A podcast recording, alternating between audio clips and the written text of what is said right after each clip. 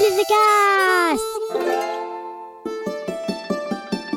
Encore un week-end chez Tonton. La solution sans sas qui marche à tous les coups. Tu peux m'aider? Tu vas voir, ça va le faire. Oh non, pas la douche. Des solutions à tous les problèmes? Eh ben oui, c'est possible. Merci Rémi. Un podcast aussi carrément bien, je suis pas sûr qu'il y en ait d'autres. Hein. Bonjour, aujourd'hui c'est la Saint nuage en forme de licorne, alors bonne fête à tous les nuages en forme de licorne. Chère poditrice, chers poditeur, aujourd'hui dans le podcast qui est en train de rentrer dans votre cerveau grâce à vos oreilles, nous allons parler d'un problème assez particulier, mais dont il est important de se débarrasser au plus vite. Et ce problème c'est, est-ce que ta maîtresse ou ton maître est oui ou non un ou une extraterrestre?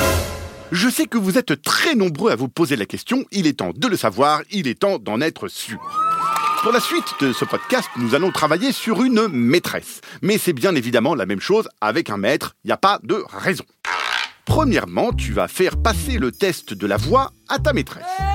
Tu lèves le doigt et tu poses une question banale, super simple, évidente. Maîtresse, aujourd'hui on est lundi. Est-ce que c'est prévu que demain euh, ce soit mardi toute la journée? Là, la maîtresse, si elle te répond Très bonne question, Flidibonde. Oui, demain, vous, les humains, vous euh, euh, nous serons effectivement mardi.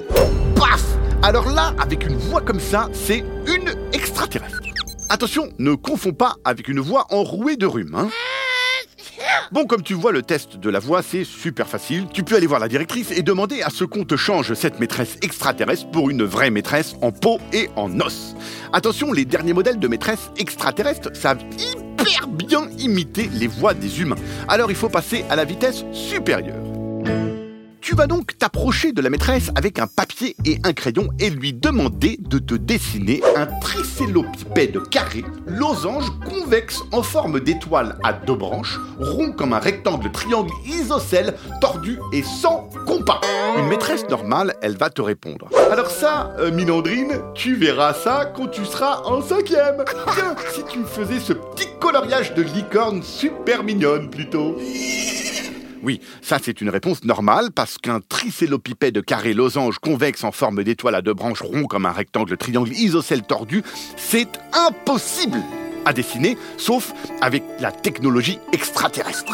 Et là, la maîtresse, pendant qu'elle te dessine parfaitement le machin truc là, tu vois, tu lui demandes Et combien ça fait 2 675 400 multiplié par 245 993 Là, si en plus, en te dessinant ton tricélopipède, elle te répond 158 milliards 129 672 200 et que pour couronner le tout, quand tu t'approches tout près d'elle, t'entends.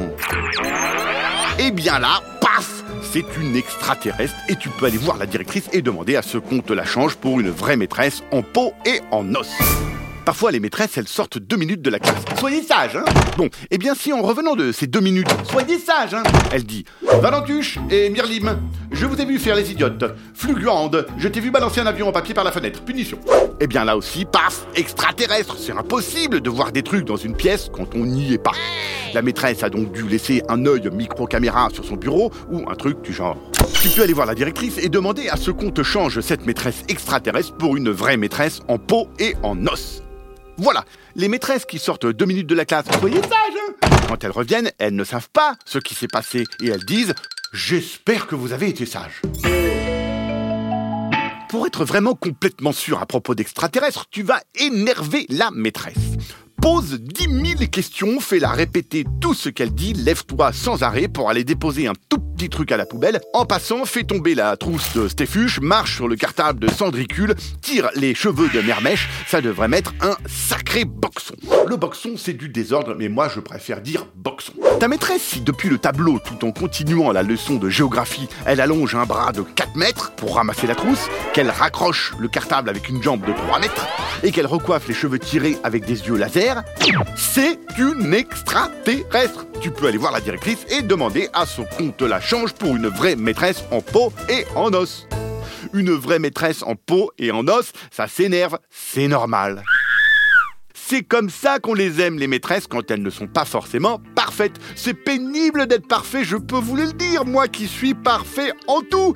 Parfois, je m'énerve et je peux vous dire que... Euh, Rémi, tu te calmes là? Ouais, ça va. Euh, oh. On a bien le droit de rigoler un peu, non Allez, merci qui Ah bah merci Rémi. Un podcast original, Billy de Cast.